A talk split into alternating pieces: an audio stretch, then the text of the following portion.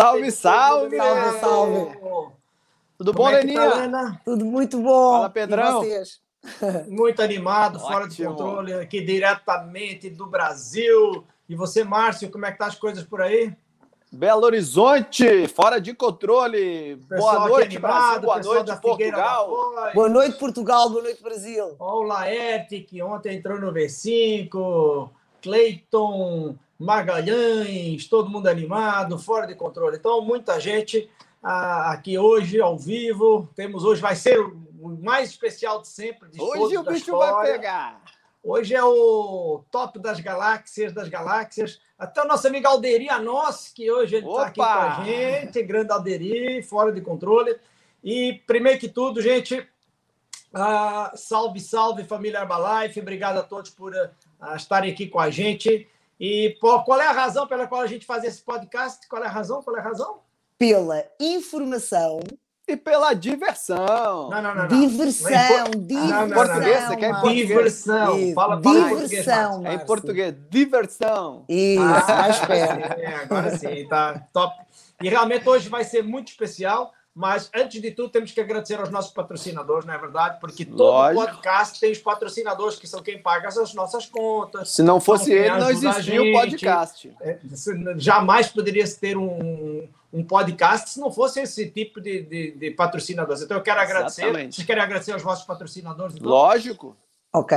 Eu hoje, Obrigado. vou começar, eu hoje vou começar pela patrocinadora, que é a minha Natália Ferreira que todo Portugal ama de paixão. Portanto, em nome de Portugal, obrigada, Natália. E um grande obrigado aqui ao nosso Pedro Cardoso, que é o meu patrocinador de coração. Obrigado aos dois. Muito obrigado. Márcio? Obrigado, Claudão, o presidente do Povão. Está lá em Porto Alegre. Tem horas que eu não falo com ele, inclusive. Dá um alô é, aí, Claudão. Tá economizando o telefone, pô. É, o Claudão é aquela, aquela, aquela máquina. E Odete, esse é. Não Odete, Odete também, é, Odete também. A Aldete é top das galáxias. Então vamos lá começar aqui. Hoje o nosso dia, temos bastante coisas. Hoje o nosso convidado é o especial, nosso top do Brasil, o cara mais incrível, mais espetacular da história da Herbalife. Vamos ter aqui muita história, mas hoje, antes de começar, nós temos aqui coisas muito importantes, viu, Lena?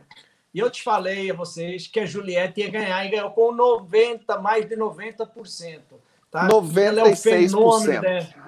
96%. E ela é um fenômeno do Instagram, para você ter noção. Ela hoje é, ganhou, assim, depois que ela saiu do Big Brother, 6 milhões de seguidores, 7 milhões, assim, rapidinho. E ela é um fenômeno total. Então, parabéns, Juliette. Tá? E por falar em seguidor, Pedrão, não vamos esquecer do pessoal aí, ó, ativar o canal, manda para os conhecidos, dá o like aí para gente do podcast, né? Esse podcast que tá, o pessoal tá gostando, hein, Pedro? Tenho recebido muita mensagem, queria agradecer é todo mundo que tem nos escutado aí, né, nos assistido. O pessoal mandando muita mensagem no WhatsApp, no Instagram, é, incentivando a gente, dizendo que está muito bacana. Então, ó, obrigado, galera, pela prestígio aí da audiência. Sessão demais. Obrigado a todos. É, obrigado a todos, realmente é incrível. A mim ninguém manda mensagem, ninguém me fala nada. Espero para mim. Tomando pro Márcio. Tá bom, tomando mensagem pro Márcio. Entendo, entendo. É que eu sou entendo. o cara do povão do podcast, né? Ou seja, é a a elite é diferente, entendeu? É, não, eu acho que eu acho que a gente vai botar à venda o seu posto aqui no podcast. Assim, tá, tá, cheio de gente querendo lugar aí, ó. Tá, Dá para pagar saber, dois, dois Dogecoin pelo meu. E o que é que nós temos nova, novidades hoje? Além disso, mais um cinturão para o Brasil, não é verdade? Pô, Charles, Charles do, Bronx. do, Bronx. peso leve, campeão do UFC, peso leve. Você viu a luta? Você viu a luta? Pô, claro, até 1h40 da manhã. Eu achei que ele não ia um segundo, não ia levar de jeito nenhum. No primeiro round ele tomou um aperto, né? Tomou um aperto. Pô, achei, que, achei que não ia, não. Mas parabéns, mais um cinturão para o Brasil. Nocaute. Portugal não tem nenhum cinturão. Portugal vende Herbalife para caramba, mas o UFC não é, não é, não é não, eu, nem, eu nem sei de nenhum lutador português bom que tenha lá. Nem tem, eu acho, né? É, o Zé Luiz Gonçalves. Tem o Zé Luiz, Luiz meu patrocinador. patrocinador do o melhor lutador que eu conheço português. Eu não agredi é... meu patrocinador, Zé Luiz. Como é que ah. Por amor de Deus. Meu patrocinador, lutador profissional. Isso. O Outra melhor coisa, lutador que eu conheço português é você, Pedro. Eu sou, eu, eu sou mais, mais brabo que lutador. Deixa eu te falar uma coisa. Também, ah, infelizmente, mais uma guerra em Israel, né? O pessoal lá tá, tá se gladiando de novo, ver se se melhora. E uma das coisas que eu escutei hoje, não sei se é verdade, Márcio, mas diz que estão soltando umas aranhas em BH, diz que de repente está aparecendo não. um monte de aranha em BH. Tá um maior terror lá no bairro Buritis, é cada aranha desse tamanho assim, ó. É? É a Super Aranha. Eu nem chego lá perto desse bairro. Porque não, porque gaúcho não, não é. pode chegar perto disso aí, porque não, não gosta, então é melhor. Tô fora, gaúcho. Né? Ainda bem que é bem longe aqui da minha casa, aqui, essas aranhas. É, é exatamente. Outra coisa, Mas... gente. Sporting campeão, parabéns, Lena, seu Sporting. Parabéns, Lena. Lena e não só. E tem, tem Sportingistas aqui na, na, na, chamada, não? Quer saber se tem algo Sportingistas? Manda comentários aí. Campeão português tá? de 2021, melhor time de Portugal. Nada. É impressionante. Olha a quantidade de, de Sportingistas. Nenhum, não tem ninguém aqui do, do Sporting. Ah, pá, porque eles é. estão. Graças a Deus. Estão comemorando. Também se tiver, não põe na tela. Também não põe na é que estão na rua comemorando. Tem alguém do Benfica aí? Manda aí. Porque eu, que eu saiba, apesar do Sporting ter sido campeão, perdeu 4 a 3 para o Benfica. Então, para mim, não é campeão. mas olha, mas campeão só é campeão se ganhar do, olha, dos outros olha times. Agora, não, como é, é que a pessoa, Sporting, como é que vai ser o oh. time campeão e perto do Benfica? Mas é que estava aqui ressaca, já Opa, tinha acabado Márcio, deixa eu falar, mas é que o Sporting tem seguro contra terceiros este ano. Tá bom. O Benfica ganhou, o Gonçalo Rosa aqui falou, é, Benfica. Sporting, ganhou. estás a ver aí os sportinguistas. Paula não, Fernandes aí, ó. Paula Fernandes. Ah, Paula é, cantora, cantora aqui do cantora, Brasil do Sporting. Outra coisa, dia 29 vai ter a, a, final da Champions League com aqueles dois times. Final City inglesa. Chelsea. Portanto, dois times. Qual é a cor dos times? Só para vocês lembrarem. É azul, é os dois são azul, os dois são azul. Isso, azul, viu? azul do Grêmio, azul do, do Porto, Ih, azul do Chelsea e azul do. Tava tão, tava tão bom. E o Chelsea, e o Chelsea é aquele time, aquele time, timeco que o Porto jogou lá no canto e por sorte passaram. Só por o zagueiro, zagueiro do Chelsea, o Thiago Silva, brasileiro, capitão chorão da seleção brasileira. É, exatamente. O cara que mais e... chorava no hino. É, e, e, mais uma coisa importante também, para terminar agora a nossa, aqui, a nossa parte esportiva, foi a grande vitória do Grêmio para o Inter, tá? A, a, grande vitória eu do não, Grêmio na vi. casa do Inter. Eu não vi. Teve jogo? Teve jogo? Tá? Teve jogo? Eu, não, eu, não, eu é. não vi. Mas, mas, mas, o, o Inter se portou muito melhor, porque em 1909 perdeu de 10 a 0. Dessa vez só perdeu de 1 a 0. Então tá muito bom, foi, foi, foi muito bem. Márcio, como é que está vou tocar uma flauta, Vou tocar uma flauta agora aqui. como é que estamos no mercado financeiro aí? Bom, o giro do mercado é só falam em Elon Musk, né? O cara tá brincalhão do Bitcoin, né? Tá derrubando as moedas todas. É, só que agora ele tomou uma ferrada também, né? Você viu, Pedro? Big Short que fizeram na Tesla, né? Aquele cara ah. chama Michael Burry, né? Aquele cara ficou famoso porque ele foi um dos primeiros que que previu aí aquela crise hipotecária né, dos Estados Unidos, ganhou muitos bilhões com isso e agora ele apostou contra a Tesla. Ele anunciou é. hoje lá para a comissão. a gente sabe o que significa, porque a gente, estava na Herbalife, tinha os caras no nosso pé, eles Exatamente. tinham os desgraçados. Mas graças a Deus que a nossa ação da Herbalife foi de 44,8 para 50,25, ou seja, 12% de aumento. Então, Sensacional. Nós que Demais. Temos, nós que temos a, nós que temos uma empresa eh, que está ligada, então é muito importante a gente quando sobe a ação significa que a empresa vai bem. Então é uma coisa que é, é, reflexo. Tirando o mercado, que às vezes ela desce porque tem a ver com o mercado, mas a nossa empresa está indo muito bem, o que é muito bacana. Também Esses... acabamos a extravagância, tivemos agora a extravagância, né, Márcio? A extravagância Incrível, Márcio. inacreditável. Inacreditável. Foi e a... nós o fim de semana de liderança. E fim de semana de liderança Portugal. Fim de semana de liderança foi bom também, né? Ah, Espetáculo. Ô, Márcio, eu não sei exatamente os números, mas tínhamos mais de 4.500 telefones conectados. Ah, o Vinícius falou que só na casa dele tinha seis, na minha tinha é, 15 mil pessoas no mínimo. 15 é, mil pessoas 10, no mínimo. Entre 10 e 15 mil pessoas tinha, é. com certeza, foi, foi demais. Uh, Portugal também teve um resultado incrível, fantástico, mais de 3 mil, 4 mil pessoas no, no, no evento, tinha 1.500 computadores conectados, uh, celulares conectados, então realmente inacreditável. Mas então, estamos aqui hoje Pedro, para... só para não, nosso... só, só antes de encerrar o giro do mercado, só que o Elon, tu viu que ele perdeu o título, né? Ele é o terceiro mais rico do mundo agora, o segundo é o é o Bernard Arnold, né? Que é o dono daquela marca de luxo, Arnaud, Louis Vuitton, oh. Dior. Arnold é americano, ele é Arnaud. Bernard é, é Arnault, o dono francês. da Louis Vuitton. Isso. Da Dior. Ele é dono da Louis Vuitton, da Dior. Chanel, ele é um, é um grupo, né, que pega é, muitas marcas de luxo. É, é, é demais. Vuitton, é. Segundo o mais rico do mundo hoje. E, e só está acontecendo isso porque a gente da Herbalife está ganhando dinheiro e comprando muitas Louis Vuitton. É por causa disso que tá, tá, essa empresa está arrebentando, com certeza. Então, pessoal, estão preparados aí? Vamos receber o nosso convidado Bora. especial. Tá? Então vamos botar ele aqui na tela, ele que é o nosso cara especial. Bem, seja muito bem-vindo, Vinícius Copo Júnior. Aê! Hello, ladies and gentlemen! Esse aqui é meu dia, mais Muito animado. Bem-vindo, fera! que tem que ser. Então, queria primeiro eu queria mandar primeiro apresentar o Vinícius, para quem não conhece. Claro que é difícil alguém estar aqui nesse podcast não conhece o Vinícius, mas eu quero que todo mundo saiba. Primeiro que tudo, Vinícius, tá? Seja muito bem-vindo é o primeiro distribuidor que não é do nosso grupo LMG que está sendo entrevistado. Ah, não será o último, como é lógico, mas a gente deu prioridade primeiro para pessoas do LMG. E agora nós vamos entrevistando não só pessoas do nosso grupo, como também algumas pessoas de fora. Mas então quero que você saiba que você foi o primeiro a ser uh, entrevistado pela gente. Estamos muito entusiasmados com o seu resultado. Você é o número um do Brasil de royalties. Estamos muito entusiasmados com tudo que está acontecendo tá? Então, como dizia o outro, me conte tudo, não me esconda nada. Vamos querer saber coisas de você. Ah, já sei que o Márcio vai contar coisas, uh, poderia contar coisas sobre você, mas é lógico e evidente que ele não vai contar nada nem falar nada, porque ele tem medo de perder a boquinha lá na sua casa. Então, ele, a, gente, a gente já sabe como é que ele é. Mas eu, pelo menos, eu vou tentar falar algumas coisas assim, porque o Márcio hoje vai ficar só babando seu ovo, já sei como é que é. Mas, Pô, Márcio, hoje, espero que você hoje não, não dê entender tanto isso aí, tá? Pô, hoje então, para mim é especial, meus dois mentores de negócio juntos aqui, ó, meus Quem, a Lena e o Vinícius? Não. É a Lena e o Vinícius. Olha, eu hoje, eu hoje você tem estado com calores. A Lena está com calor desde cedo. A Lena, não, a Lena, depois que soube o cheque do Vinícius, não para de se abanar. Ela tá só se abana, só se abana, faz parte, tá? Ó, a nossa chefe está aqui, presente do aniversário do Pedro, participar do podcast. Exatamente, viu, Vinícius? Viu? Até a Bruna me sacaneia, viu? Puxa vida, caramba. Não, é porque o, o, o Vinícius está de aniversário ontem, né?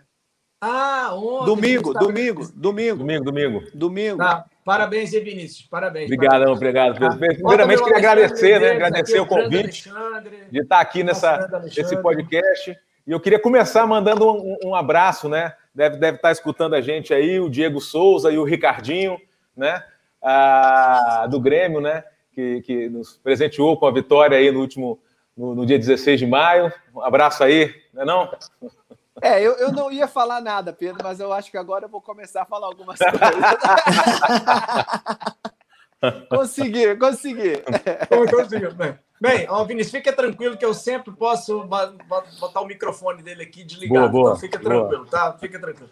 Então, Vinícius, primeiro que tudo, muito obrigado por ter vindo, tá? Ah, gostaríamos muito de escutar a sua história. Ah, você acho que já contou a sua história pelo menos 300.925 vezes ah, para o pessoal da Herbalife. Mas hoje a gente gostaria de uma história um pouquinho mais, mais de detalhe, ah, das coisas de, de Vitória.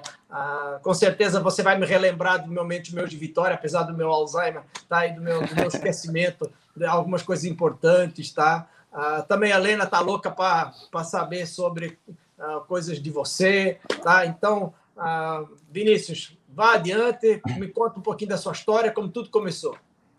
Maravilha, Pedro. Muito, muito bacana. Na, verdade, a nossa história aqui, ela, eu sou um cara de muita sorte, né? Eu tive a sorte de, uh, de você morar, ter morado aqui em Vitória, né? Foram sete anos, Pedro, que você morou aqui em Vitória? Não, foi, foi, foi bem mais curto, mas parece um tempo grande. Não, impressionante, ah, né? Porque você conhecia a Vitória inteira, capaz de você conhecer mais gente em Vitória do que eu, né? Veja bem, Vinícius, eu vim morar em Floripa em 2001 e eu fui morar em Vitória em uh, 98. 97, Três anos. 98. Quando Três, você entrou na Herbalife? Quando você entrou na Herbalife? Três, quatro anos, então. Mas, é isso mesmo, quatro anos você morou em Vitória. É, mais é ou muito pouco, né? Anos. Foi, foi mais ou menos quatro anos. Mas foram e quatro anos um pouquinho intensos. ah, ah, Pedro, não sei se você sabe da. Lógico, se você sabe, lógico que você sabe da lenda. A lenda que tinha aqui a seu respeito aqui antes. Muita calma nessa hora. Olha aí, Muita calma no que, que a gente pode falar aqui dentro. Aqui, né? Dona Ju. Dona Ju. Beijo, beijo, Ju. Dona Ju já fazendo a aparição aí, é, não eu... ter problema. Mas um ano eu vivi com a Ju lá. O antes, é o antes é o antes, né? Já tá o antes é o antes. Tempo, já está reduzindo o tempo. Mas é impressionante, né? A gente sempre escutava umas lendas de um tal de um cara da Herbalife aqui, né? Que era o dono da Herbalife, que a galera que falava. E a gente tinha as maiores peças de Vitória era de, uma, de um bloco, né, de carnaval fora de época, da, daquela altura. Na, na época, o, o, carnaval fora de época era muito, estava famoso, né? Tipo ah, assim, era, era, era, era, o que, era, era o que era, não, tem, não tinha nada mais importante em Vitória do que o carnaval de época, né? E o melhor bloco de todos era o Muqueca, né? Aí a, a, a lenda conta que Pedro Cardoso estava tava, tava tendo um evento, aí veio aqui para. Uh, ficou sabendo que ia ter um evento aqui em Vitória, né, do carnaval fora de época, e aí o Pedro falou bem assim: ah, não, quero então, quero ir lá, quero nesse carnaval, quero nesse bloco e tal. Aí o cara falou que não tinha vaga. Não, já foi vendida todas as vagas, já estão vendidas todas as mortárias e não sei o que lá. Aí eu falei: não, meu irmão, não tem problema, eu pago um anjo, eu vou, eu quero e tal, não sei o que lá. E os caras falaram que não tinha como o Pedro não ir porque estava lotado, fora de controle. Resumindo, Pedro Cardoso comprou o bloco inteiro e foi, e foi, e foi, passar o carnaval. E foi de bloco. dono, foi de dono, foi de dono. Esse, esse, essa era, era essa, essa é a história que não é verdade. Essa é a história. Né? Então imagina a gente aqui, eu, quando comecei a fazer um negócio da Herbalife, eu com 20 anos de idade, né, no auge né, dos meus 20 anos de idade, solteirão, fora de controle, uh, querendo só ir para as festas. Eu estava nas festas, onde o cara, dono da prosopopeia toda, era o Pedro, né? E aí, uh, enfim, esse foi o meu começo aqui. É, só, só, uh, deixando, só deixando claro, Vinícius, que uh, dá, dá, essa ideia, mas na realidade eu nunca fui dono, tá? Eu era sócio, tinha né, o pessoal lá, eu só ajudei a viabilizar algumas coisas, mas o meu negócio sempre foi Herbalife e eu. Lógico, lógico. De, até porque o negócio lá era só festa, né? Só festa, e... não, não, não, era uma. Mas não era nessa brincadeira você acabou fazendo um network do caramba em Vitória, acabou conhecendo basicamente todo mundo em Vitória, né? É. E impressionante. E eu conheci o um negócio através de um amigo meu de faculdade, né? Ah, o Rubens cara sensacional. E é aquele amigo, né? Você com 20 anos de idade, acabou de, de, de, entrar na faculdade, eu só queria saber quando é que era o churrasco da faculdade, era sair, era festival de alegre, né? Festival de música, era... enfim. E a gente tinha uma turminha que estava sempre junto, e o Rubens era um desses uh, brother nossos que estava sempre junto. E um dia na sala, numa aula, estava uh, fazendo administração de empresas, ele chegou na sala e falou: Vinícius, encontrei um negócio que a gente vai ficar rico, né? E eu achei o máximo, né? Porque eu, eu, ele já era bem de uma família muito bem sucedida, o pai dele muito bem sucedido. Aí eu imaginei, não estava fazendo administração de empresa, e o cara fala que encontrou um negócio que a gente vai ficar rico. Eu achava que o pai dele ia montar uma empresa e precisava de um cara muito inteligente, muito humilde para assumir as empresas. E eu sabia com certeza absoluta que era eu, esse cara inteligente e humilde. E, e aí ele veio na minha casa e começou a mostrar um monte de foto ah, de antes e depois. Ah, em falar nisso, Pedro, eu estou achando que esse, esse, essa câmera desse seu StreamYard aí, ele, eu acho que ele deixa as pessoas um pouco acima do peso. Né? Não sei se tem algum problema aí de configuração, de câmera. É, é porque, é porque eu estou usando a grande angular B e normalmente ah, você tá anda, usar a grande então é angular é C que é. Mas para você tem que ser a grande angular M, que é de Deve ser isso, é medium, medium. É que o Pedro usando... usa essa câmera para a gente ficar mais forte no stream. Exatamente, é porque o pessoal me dá valor, o pessoal me dá valor. E você está muito forte agora nela, Vinícius. Você ficou muito obrigado, forte. Obrigado, Marcinho. Obrigado, Marcinho. Ó, ó, o Márcio garantido Réveillon. Garantido. E aí, nessa brincadeira, é, eu fiquei muito curioso, queria saber o que, que, era, que, que era essa tal de Herbalife. Por que, que será que esse amigo meu, que vem de uma família tão bem, bem sucedida, estava se envolvendo com Herbalife? E na minha cabeça era, ou Herbalife deve ser muito boa, eu não conheço, ou meu amigo quebrou. Uma das duas coisas. E uh, me convidou para conhecer um pouco mais sobre a oportunidade. Fui parar num, num STS, né, para conhecer essa oportunidade. E eu me apaixonei, me apaixonei porque, é, é, graças a Deus, eu venho de uma família de classe média, meus pais ah, muito humildes, mas venceram, né? veio de uma origem muito humilde, venceram, e, enfim, a gente não estava buscando nada, não estava buscando uma oportunidade. Ah, mas quando eu vi os meus pais no dia a dia, não tem aquelas pessoas que são tão, tão pobres, tão pobres, que a única coisa que tem na vida é dinheiro? Já Sim. conheceu alguém assim? E basicamente essa era a minha visão do meu pai. Meu pai tinha dinheiro comparado com com as pessoas ao nosso redor, com a nossa família. Era uma pessoa, a classe média aqui em Vitória, mas não tinha nenhuma qualidade de vida, não tinha tempo, não tinha, não tinha, tava, não tinha nada, não tinha tempo, não podia aproveitar o dinheiro que ganhava. e de repente eu fui no lugar onde. Na realidade, a atividade, a atividade, a atividade que ele tinha era uma, uma atividade que absorve Exato. muito, né? Toda a área de restauração, de eventos, é, é, você está trabalhando no final de semana os eventos das outras pessoas, é Exato. na verdade, e durante a semana você está preparando o evento. Produzindo, porque ele também fabricava as coisas todas, enfim, tinha bar, tinha restaurante. Então ele tinha negócios que começavam muito cedo e negócio que acabava de madrugada, que eram as festas. Então é. Meu, eu, quando eu acordava, meu pai já tinha de trabalhar, quando eu dormia, meu pai estava trabalhando ainda, né? Exato. Então, eu, eu tinha aquela coisa na minha cabeça que é, é, dinheiro não é tudo. Esse, esse foi o grande legado de ver o meu pai uh, porque muito batalhador e tudo mais. E de repente cai no STS, onde eu enxerguei uma possibilidade, sim, de você uh, ganhar uma boa quantidade de dinheiro, né? Mas o mais importante de, de tudo foi o que eu percebi foi em termos de estilo de vida. Sem precisar de abrir mão de tempo, sem precisar de abrir mão de estilo de vida, de viajar, enfim, eu me amarrei demais na, no estilo de vida desse, desse negócio. Eu acho que essa foi o principal motivo de eu ter me apaixonado e... Quem foi o convidado do STS e onde é que foi o STS? eu não lembro do meu primeiro STS, eu lembro do meu segundo STS. Meu primeiro STS é a pessoa que mais. Que sabe quem foi o meu, meu VIP do segundo? Foi você, Pedro. E Ai, realmente inacreditável, né? Imagina, você chega no evento e os caras falam que o próximo STS vai ser o VIP Pedro Cardoso, vai ter um workshop para as pessoas. Cara, eu fiquei maluco, né? Para realmente uh, começar a fazer o um negócio, conhecer esse tal de Pedro, que número um, fora de controle, enfim. E aí, ah, por sorte, é, comecei a fazer um negócio e a coisa começou a acontecer. Eu, com, ah, com nove meses, a gente estava chegando no time de Get, muito animado, fazendo as coisas acontecer com força. E, e, enfim, e aí, de repente, aconteceu a melhor coisa que aconteceu no meu negócio. Né? Pedro, Pedro sabe que foi aí que começou a minha conexão com Pedro. Ah, tiveram uma, uma ideia maravilhosa aqui, que cada, cada, cada tabulador tinha que ter o seu próprio, próprio, próprio STS.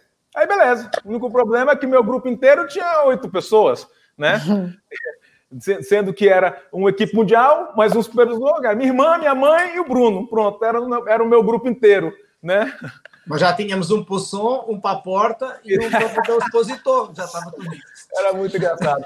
E, e, e, foi impressionante, que ali eu pensei que tinha acabado meu, meu negócio, porque eu, eu nunca tinha feito um HM, nunca tinha dado um, uma palestra, nunca tinha feito nem, nem a palestra de ética do STS naquela altura, que era de 20 minutos, eu tinha feito ainda. E, de repente, a gente tinha que fazer um pró próprio STS, imagina, né? E aí, o, o, tava com a pessoa na sala e falou: por que, que tu não liga para o Pedro? E o Pedro sempre foi esse cara muito, muito educado, um cara muito polido, meio, um cara elegante no trato com as pessoas. E eu não tinha a, a palavra menor... certa, Vinícius, é meigo. meigo. Hã? A palavra certa é meigo. É, meigo, doce. Né? doce. Com essa, com essa doçura, né?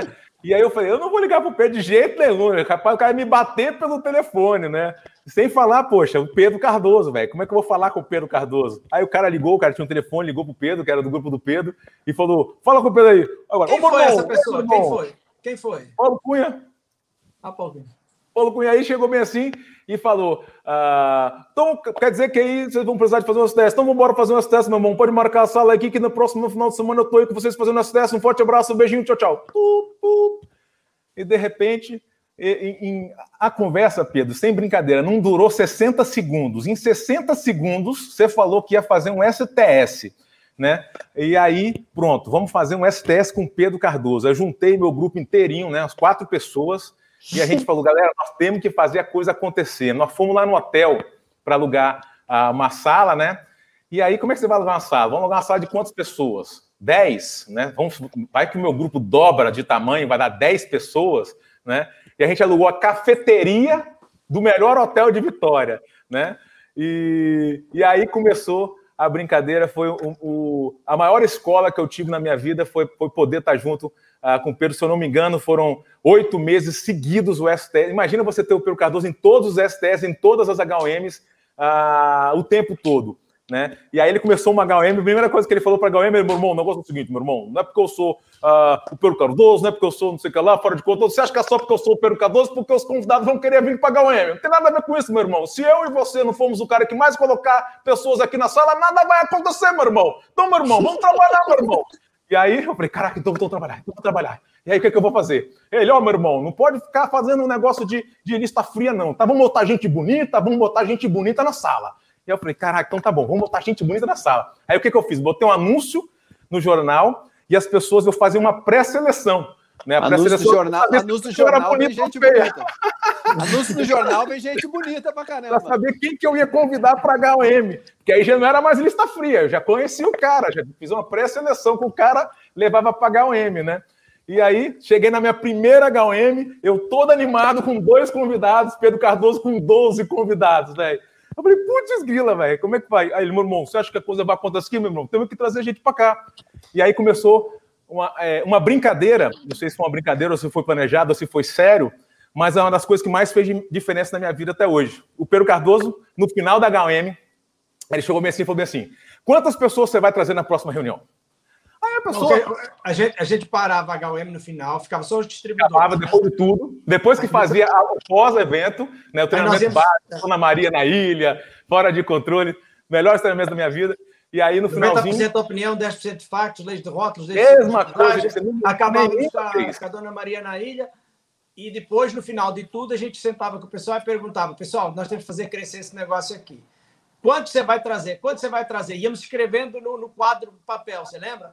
Aí no final não, dava, por exemplo. No Vinícius, quanto você vai trazer? Oito? Ah, dez. Não, aí, aí tu imagina, o Pedro Cardoso perguntava para cada um de nós quanto ia trazer na frente de todo mundo. Então você vai perguntar, Vinícius, você vai trazer? Você vai trazer quantos? Vou falar o quê? Um! Obrigado.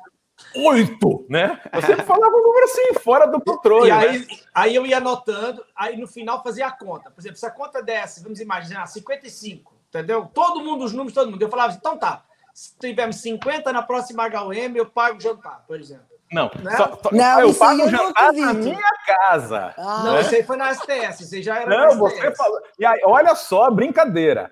E aí, é porque o pessoal não tem noção, né? Naquela altura, Pedro Cardoso morava numa cobertura maravilhosa aqui na Praia do Canto, que é um dos melhores bairros aqui de Vitória, fora de controle. E aí, outra, outro marco, outra lenda do Pedro Cardoso conhecido em Vitória, foi quando o Para parou, o principal bairro, um guindaste de todo tamanho, parou a, a, uma das ruas principais lá da, da cidade para o Pedro Cardoso subir com uma televisão, velho. Eu ficava, uma confusão na cidade, e os pessoal, todo mundo comentando, né? Não, será que deve ser um cara, um velho, gordo, sei que é lá, que fica assistindo televisão o dia inteiro, né? Uma confusão. Então, de repente, imagina ele promovendo para a gente fazer um jantar na casa dele. Velho, a gente trabalhou muito, e nessa brincadeira, a gente saiu de um STS de 23 pessoas, que foi o primeiro STS. Eu, eu não sei, o STS foi oito meses ou, ou, ou 12 meses depois. A gente chegou com 250 pessoas, ah, só da mesma, dos mesmos ah, 23 pessoas que começou o primeiro evento. E o que, que o poder de uma promoção, o poder de, né, de, de, de, de uma brincadeira séria, né, Pedro?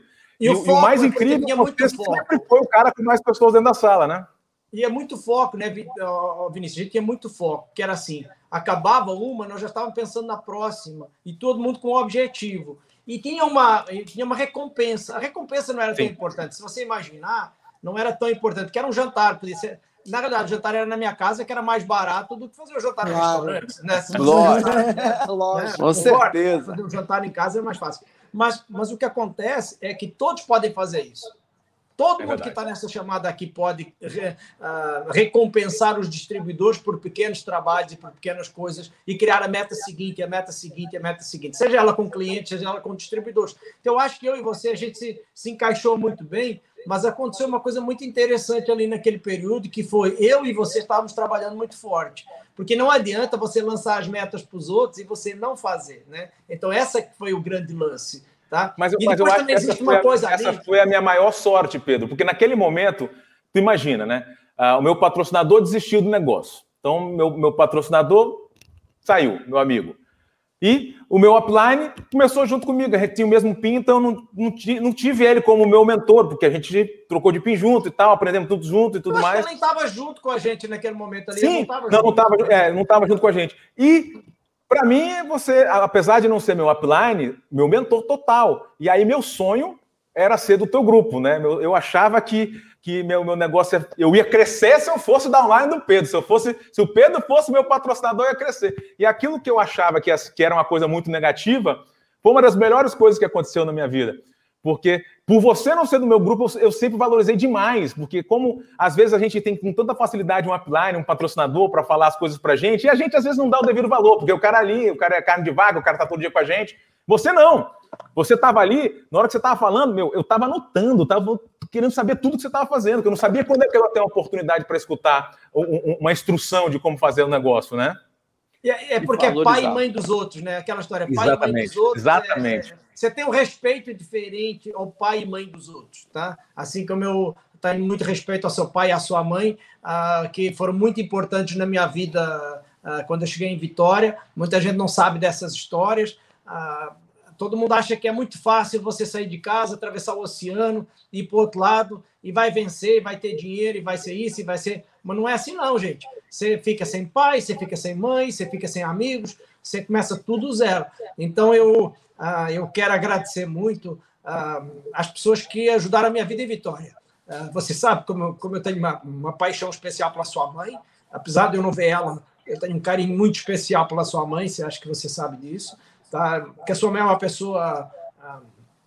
como é que, você falou ela como uma pessoa humilde eu não eu considero ela uma não é uma pessoa humilde, eu, eu considero ela uma pessoa santa, sabe?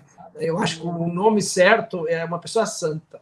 A sua mãe é uma santa, você entendeu? Ah, eu, não, eu, não, eu não consigo entender outro nome para tudo que aquela, que aquela mulher passou, ah, fez, faz. Ah, é só conhecer esse nome para ela. Pronto. Eu não queria também me emocionar muito em relação a isso, mas realmente ela é uma pessoa, para mim, muito especial. E e tem que agradecer, porque eu, quando cheguei em Vitória, Vinícius, isso é uma coisa da Herbalife, não tem a ver com você, não tem a ver com. É uma coisa da Herbalife, só a Herbalife tem isso. Eu, ah, eu vim para o Brasil, fui morar em São Paulo, e, e, São Paulo é uma vida muito bacana, porque você tem tudo. E quando você tem dinheiro em São Paulo, você conhece, é. Você, você é o rei de São Paulo, você conhece tudo. Mas eu fui para Vitória e eu não conhecia ninguém. Eu peguei meu carro, Tá? Eu fui lá, comprei uma, uma Mercedes na concessionária, que eu tenho até hoje, Vinícius, que você sabe que eu tenho esse carro até hoje, está guardado no meu galpão. Tá? E eu peguei esse carro e eu fui para Vitória. Eu não conhecia nada, eu não tinha nada. E eu fui lá, uh, fiquei no flat. Depois eu tive um amigo da Herbalife que me arrumou uma linha telefônica. Eu tive um outro amigo da Herbalife que ficou meu fiador para eu arrumar um aluguel. Entendeu? Então não foi, você entendeu? Não foi um, por acaso, foi Herbalife. E depois conheci você, conheci seus pais entendeu? Temos que agradecer muito. O Jorge, lembra? O Jorge da. Era o Jorge da Teleste? Era, Jorge, exatamente, Teleste. Da Teleste, né? O Jorge da Teleste, é, que inclusive o filho dele deu muito bem com ele, o Jorge Breda, lá, sim, né? Sim, do Poker, tá, o Jorginho. Então, você vê que foi um conjunto de coisas que aconteceram ali para que eu desse certo em Vitória. Sim. Tá? E uma das coisas que as pessoas não sabem, e eu falo isso agora aqui, a maior parte das pessoas não vai acreditar, tá? Porque não acredita mesmo, Vinícius, o que eu vou falar, as pessoas não acreditam, nenhum, nem você, tá? E que eu hum. dizia isso em todas as HUMs. Eu dizia em todas as HUMs, o número um do Brasil pode andar aqui nas ruas de Vitória. Você lembra disso? Perfeitamente.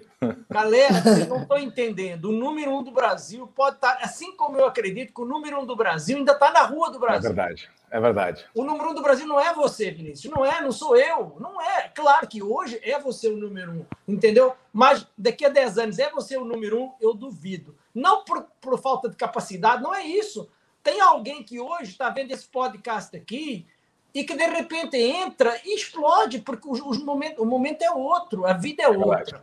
Tá? É Você veja, o, o Jorge de la Concepción, que hoje é o distribuidor número um da Herbalife em royalties e provavelmente, muito brevemente, o número um geral, é um moleque que está no negócio há oito anos. O Alan Rodrigues, o segundo cara de Roy, tem sete anos de negócio. Então eu tinha essa percepção que talvez o número um tivesse andando nas ruas de Vitória. As pessoas não acreditavam. Mas é verdade, está aqui a prova. Só que assim, será que o número um daqui a 10 anos não anda aí nas, nas ruas de São Paulo? Não anda aí nas Certeza ruas de, absoluta. do Brasil? Eu tenho quase certeza absoluta. Certeza. Alguém aí que vai entrar com as mídias sociais, um cara, um moleque novo, com 18 anos, 19 anos, que vai revolucionar a coisa, atrair a galera dele. que Porque, assim, por muita força que você tem, ou que eu tenho, eu tenho 55 anos, né? Você tá. Quanto fez ontem? Você fez. 44. 4.4. 4.4.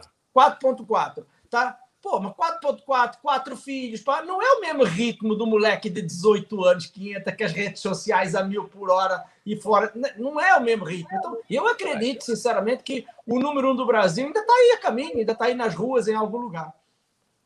Eu tenho Verdade, certeza absoluta. Puramente. E aí eu lembro, falando lá da minha mãe, a gente, minha mãe mexia com festa, né? Então tinha um salão, tinha um salão lá perto de casa. Então a gente começou a fazer alguns HMs lá em casa, né? E eu estava ah, no meu começo eu estava numa situação financeira muito difícil, eu tive que voltar a morar na, na, na, casa da minha mãe. Na verdade, minha mãe cedeu.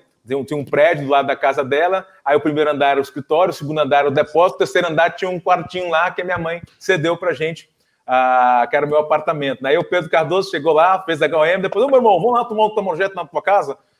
E eu morrendo de vergonha, né? Morrendo de vergonha do Pedro ter que passar pelo escritório, ter que passar pelo depósito, subir mais um andar de escada para chegar no meu quartinho. Né? Tinha, uma, tinha uma, uma geladeira pequenininha, cara, quase um frigobar e ela vivia vazia. E aí, a única coisa que tinha lá era água. Eu falei, putz, o que, que eu vou oferecer Pedro? Não tem nada para oferecer aqui. Ele abriu a geladeira e ele falou, isso aqui é uma geladeira de distribuidor da Herbalife, só água. Isso mesmo, Gris. Total, fora de controle, né? E aí ele pegou, tomou o chá. Oh, Márcia, Márcia, né, nessas horas aí que você tem que ligar para a Riane. Agora você entende o que é que precisa fazer lá na casa dele agora. e aí você olhou para casa assim e falou: Olha que maneiro, Pedro. Sabe, que é, sabe o que é o que é o mais incrível, Vinícius? Que daqui a uns anos, né, a gente vai lembrar disso daqui e você vai estar morando na casa que você quiser. Já pensou que isso pode acontecer com você? Então, eu acho que, que, o maior impacto, Pedro, que, que você fez para mim, eu acredito para tanta gente no Brasil, é acreditar nas pessoas e fazer as pessoas acreditarem nelas.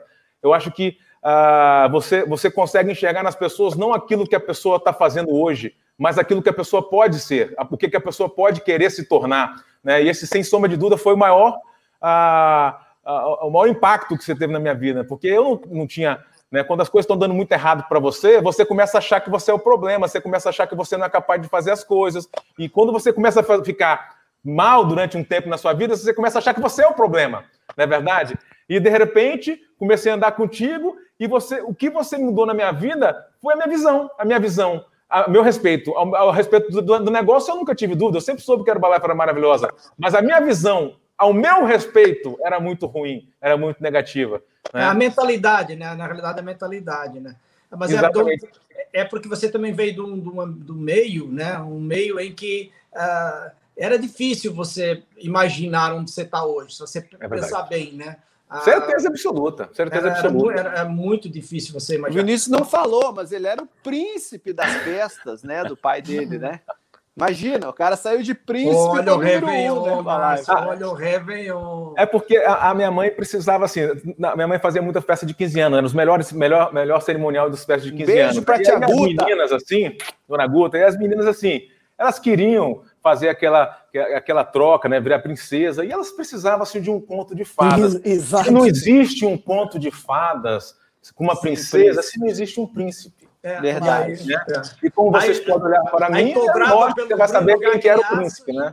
A Tia Guta sempre ajudava o Vinícius pra, com as meninas ali, botava de príncipe. Agora vocês entendem porque é que essa mulher é uma santa. É uma santa. É uma santa. É uma santa. Aquele ali, é o, o, mínimo que se pode falar, é aquilo ali é uma santa. É, demais. E, e, e essas histórias são incríveis, né? Porque a gente nunca mais esquece. E então eu fico imaginando que e segundo, Pedro, eu tive a oportunidade de ter você na produção. Quer dizer, eu sempre vi você na produção, na verdade, né?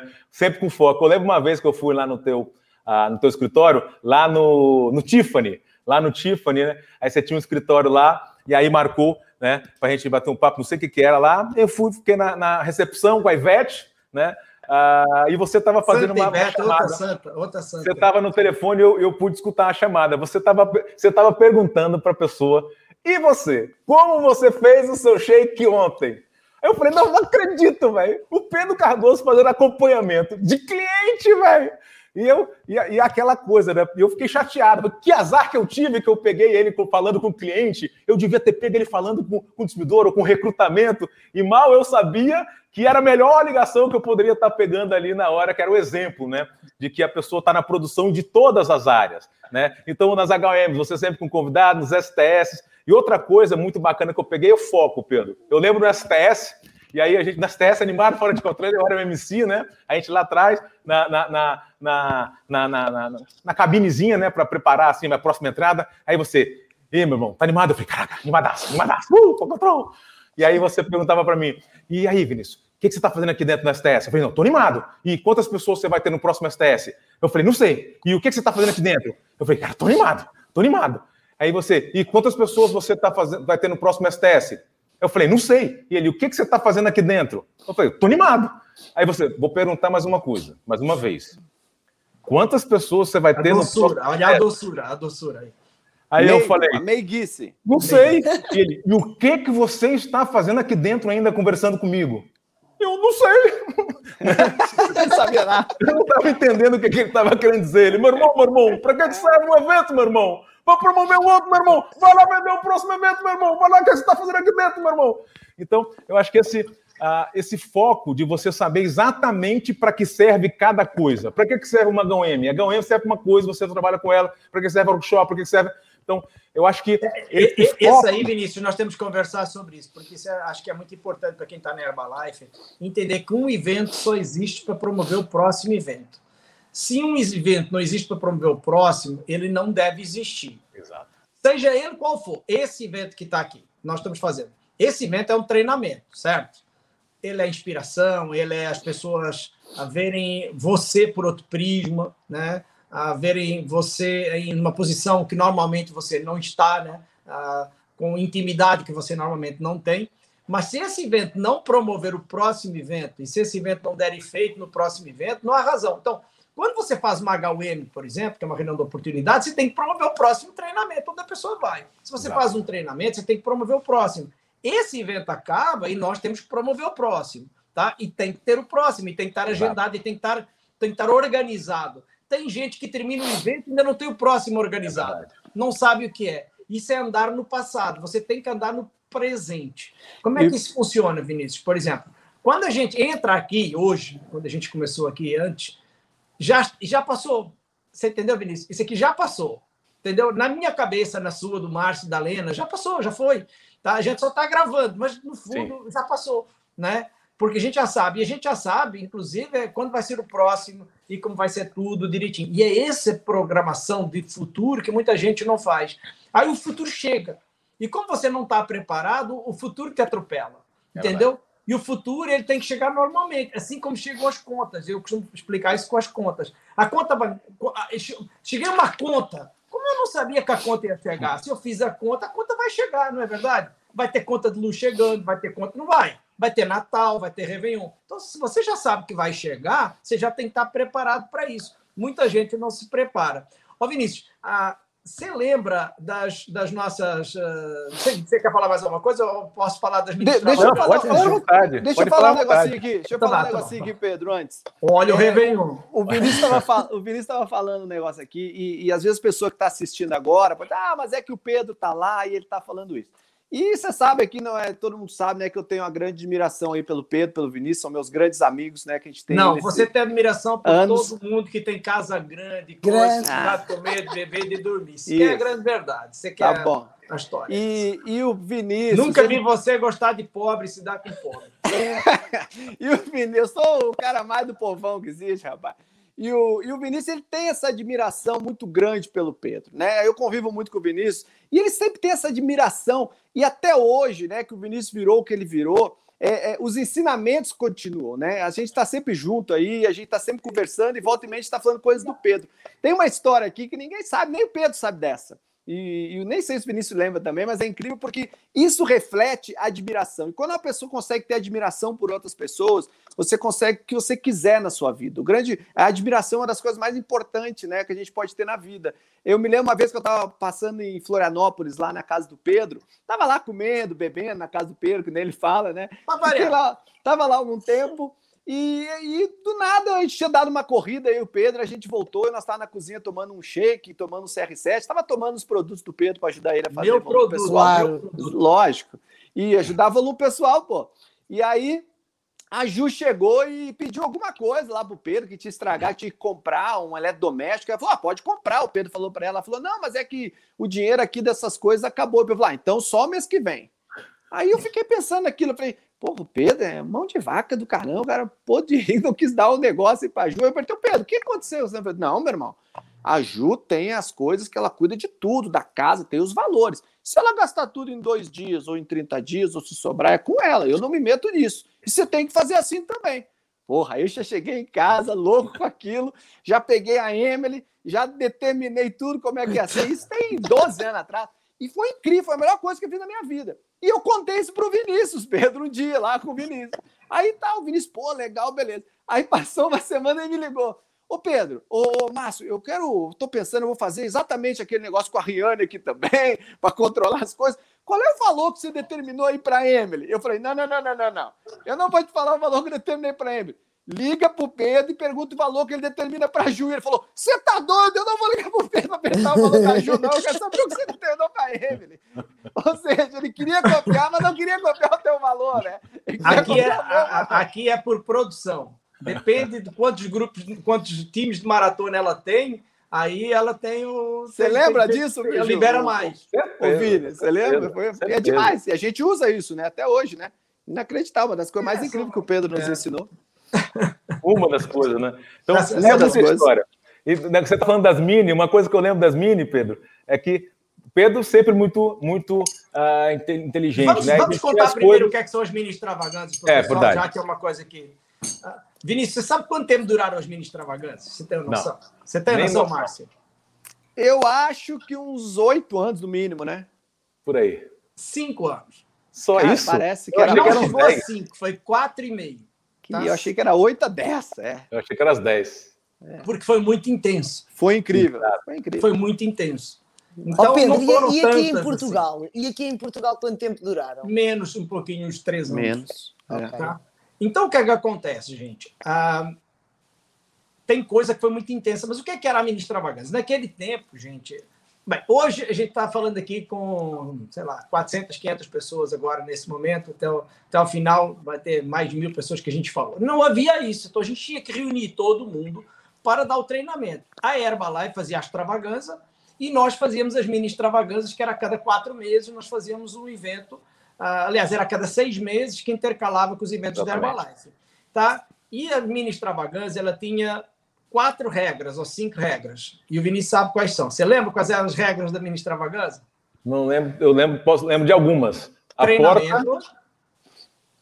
Ah, ah, brinquedo, brinquedo. Emoção, brinquedo. Tinha diversão. que ter emoção. Tinha promoção, que ter um brinquedo. Brinquedo. Tinha que ter um brinquedo. E a promoção. Tinha que ter lazer. E uma diversão, promoção no final. Tá? E tinha que ter uma promoção forte no final. Então a gente seguia essa cartilha, entendeu? Tipo assim, nós temos que ter.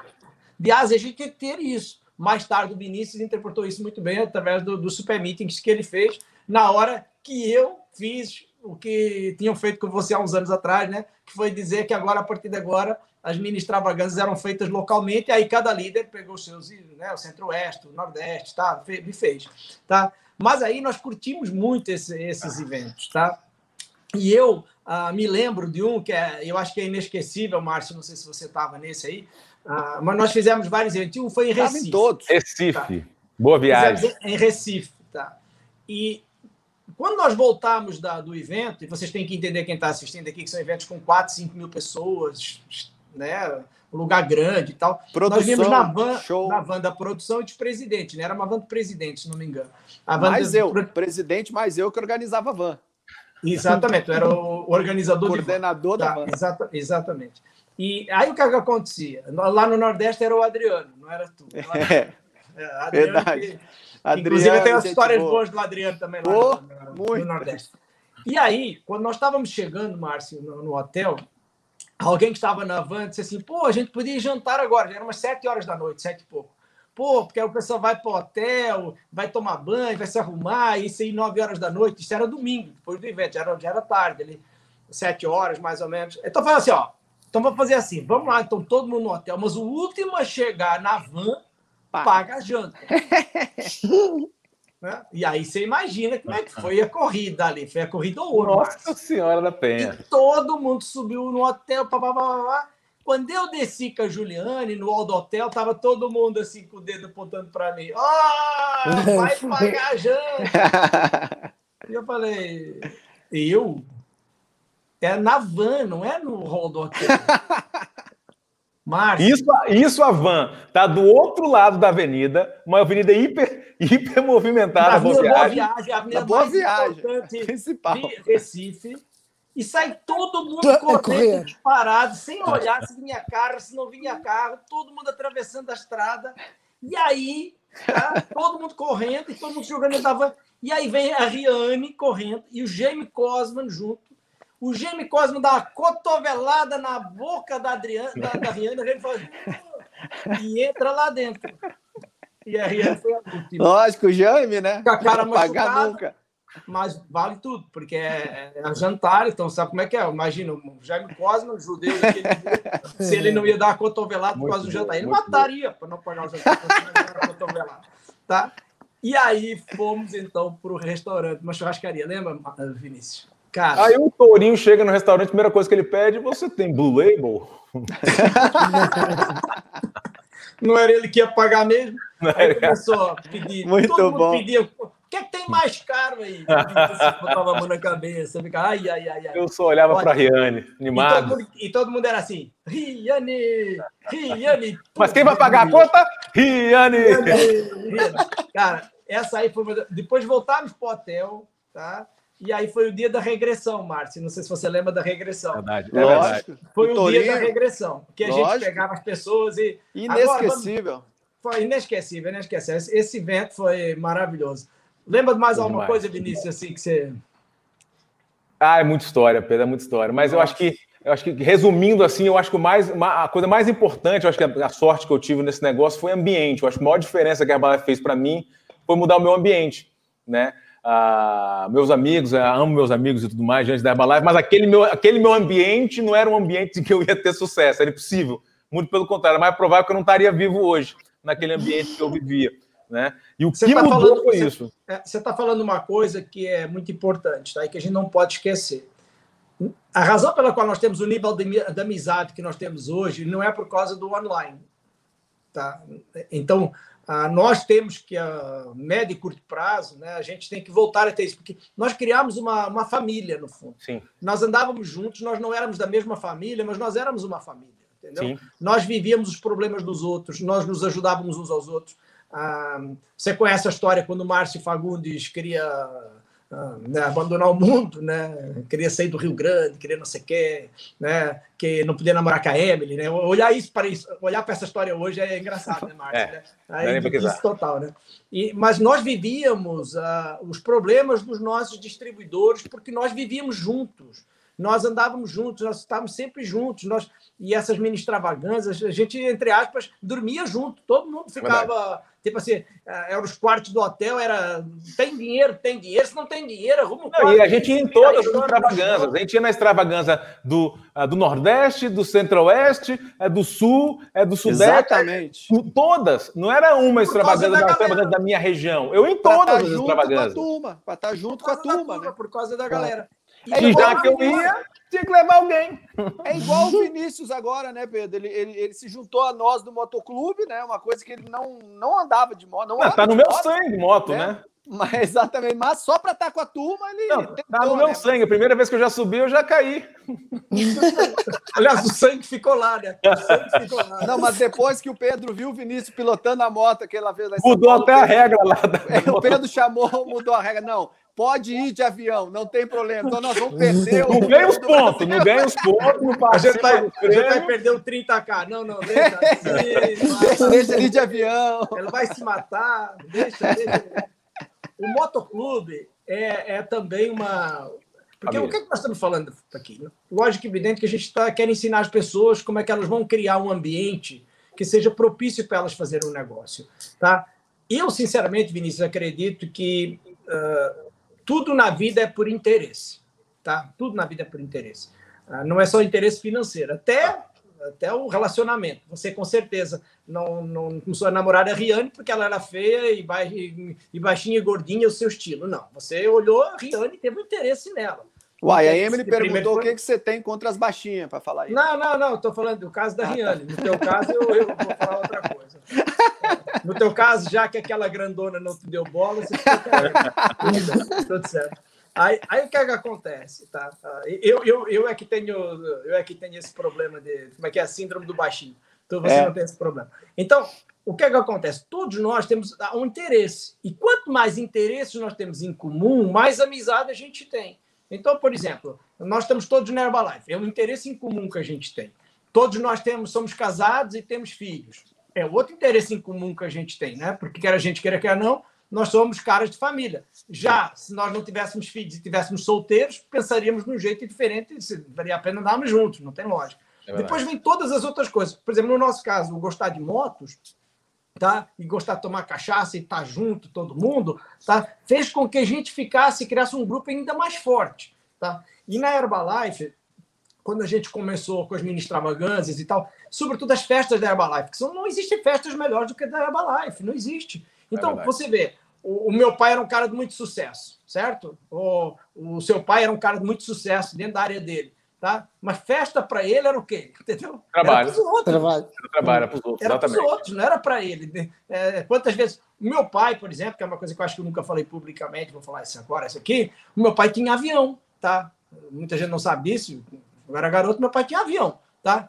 Mas o meu pai se gabava de nunca ter usado o avião para lazer, só usava o avião para trabalho. E ainda falava isso, quer dizer, ele ainda dizia: eu tenho avião, mas aqui é só para trabalho. Quer dizer, você entende como é que era a cabeça das pessoas? Não era uma coisa de ter para poder usufruir. Trabalho é trabalho, lazer é lazer. E não, não era para dar prazer, não era para dar prazer, era para trabalhar. Não há lazer, você entendeu? Não há lazer. Há trabalho, trabalho pronto, pronto final. Trabalho e descanso, trabalho e descanso. Não há lazer. Tá? Então é, é, é uma coisa diferente. Quando a gente entra na Herbalife, aí a gente vê um outro lado, que é você trabalha, você se diverte. Vinícius, qual foi a sua primeira viagem internacional? Minha primeira viagem internacional? Eu fui para o Paraguai. Não, não, da Herbalife. Estou falando da Herbalife. foi de mula. Não foi de mula. Foi lá, foi lá visitar as belezas naturais da cidade de Leste. Terra muito boa. Adoro o Paraguai. Mas... Eu fui para eu fui para Paris. Paris. Você alguma vez tinha ido? Qual foi a tua. Né? Como Não foi a sensação? Tá? Doideira. O que você fez lá que você nunca tinha feito? O que, é que você comprou lá que você nunca tinha comprado?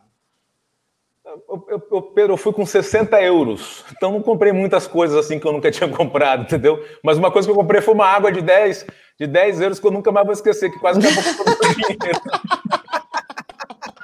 Aí tava todo mundo assim, ó, tava, tava, tava com um grupo de pessoas, né? Aí um monte de gente falando assim, as meninas, ah, eu quero ir no banheiro, quero ir no banheiro, não tem lugar para ir no banheiro. Eu falo, deixa comigo. Eu entro, eu compro uma água e vocês vão no banheiro.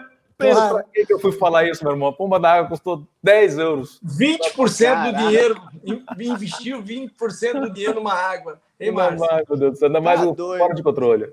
Paris, de aeroporto. Paris era que extravagância que você foi? Era o quê? Foi no, no, no Expo, Expo 99.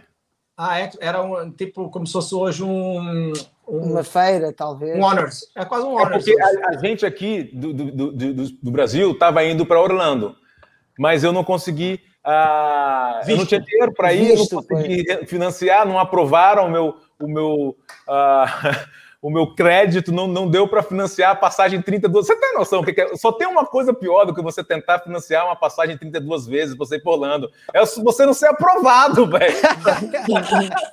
Você não nem conseguir financiar a bagaça. E, e, o meu pai não gostava da palavra. Não, o cara paga em 32 vezes a viagem para tirar o visto. Aí meu pai ficou com tanta pena que, minha, que, que cara, imagina, eu fui para o aeroporto, meu, e as pessoas todas indo para lá né, viajando e eu dando tchau para a galera. Meu pai ficou tão chateado, tão chateado, que meu pai me emprestou o dinheiro para eu ir depois, acho que era duas semanas depois, para Paris. E foi. E aquele evento, é, é, muito engraçado como a gente dá valor para as coisas que são difíceis. Né? Eu lembro que eu estava no evento, um cara do meu lado abriu uma bala, meu. Aquele barulho da bala, eu... o cara respirava no palco, respirou assim, assado. Porque, cara, aquilo foi o evento mais difícil. Aí meu pai falou: eu te empresto o dinheiro, mas você tem que comer um tal de escargot lá. Cara, na hora que eu sentei no restaurante para comer o escargot, aí eu fui lá, pedi a pomba do negócio, veio um negócio, um pires, né? Custou, sei lá, quanto é que custou, mais uns 30 euros, quase acabou com o meu dinheiro todinho, veio três minhoca lá no negócio lá. Caracol, na... caracol. Três caracol. Nossa, três cozinhos ruim do caramba. Eu mastigar, cada mastigava daquilo devia custar uns 5 reais, velho. Né? Isso é que eu é lembro de lá. É bom, o treinamento eu não lembro de nada, mas eu lembro de. Eu lembro que eu saí de lá e eu voltei com a certeza que eu ia virar presidente. Não é engraçado isso? Se você perguntar o que, que eu lembro, não lembro. É, sabe que o meu primeiro evento também foi Paris, né? Foi com o Mark Hughes em Paris, em julho de 92. Foi o meu primeiro evento. E, e é engraçado, eu também tive esse tipo de, de reação de. Primeiro, eu quis ser o primeiro a entrar na sala. Não sei se aconteceu isso com você. Eu, às seis horas da manhã, eu já estava lá. E, e, também é outra coisa que muita gente não sabe, mas eu fiquei na casa do Conde, o ex-marido da, da, Lena, tá? na casa do pai do Conde. Então, se não fosse o pai do Conde, eu também não teria ficado, porque eu não tinha dinheiro para ficar lá. Então, fiquei na, na casa do pai do Conde. O pai do Conde que foi me levar no evento e tal, bem cedo. E quando eu cheguei, cara, eu estava lá na porta, fui o primeiro, eu era o primeiro da porta, Vinícius. Quando a porta abriu, já corri, já sentei lá embaixo. E daí, sei lá, uma hora depois, duas horas depois pessoal chegou lá me tirou de lá. Entendeu? Porque é lógico que eu não podia estar sentado na frente, porque lá na frente era só para presidente. Lógico. Entendeu? E aí os lugares do, do povão já estava tudo ocupado. Então eu vim lá, quer dizer, eu achando espertinho que ia ficar lá na frente, fiquei lá no fundo. Cara, mas eu tive uma sorte desgraçada, porque eu, do meu lado ficou um psicopata. Algum de vocês já teve um psicopata do nosso lado? Oh, eu já. Não, mas psicopata mesmo. Não que eu saiba. Não, psicopata. Um cara Não. que. Aquele cara era psicopata. Então, eu, eu falo francês, eu estudei francês, estudei inglês, estudei Gente alemão, rica é outra coisa, né? O cara é, cara, é outros 500, né, velho? E, e mais e eu precisando imagina, assistir né? um vídeo em inglês ontem, Vinícius, não consegui. Eu estudei na Aliança Francesa, responder estudei, as perguntas estudei alemão inglês. na escola e, e também estudei inglês na escola.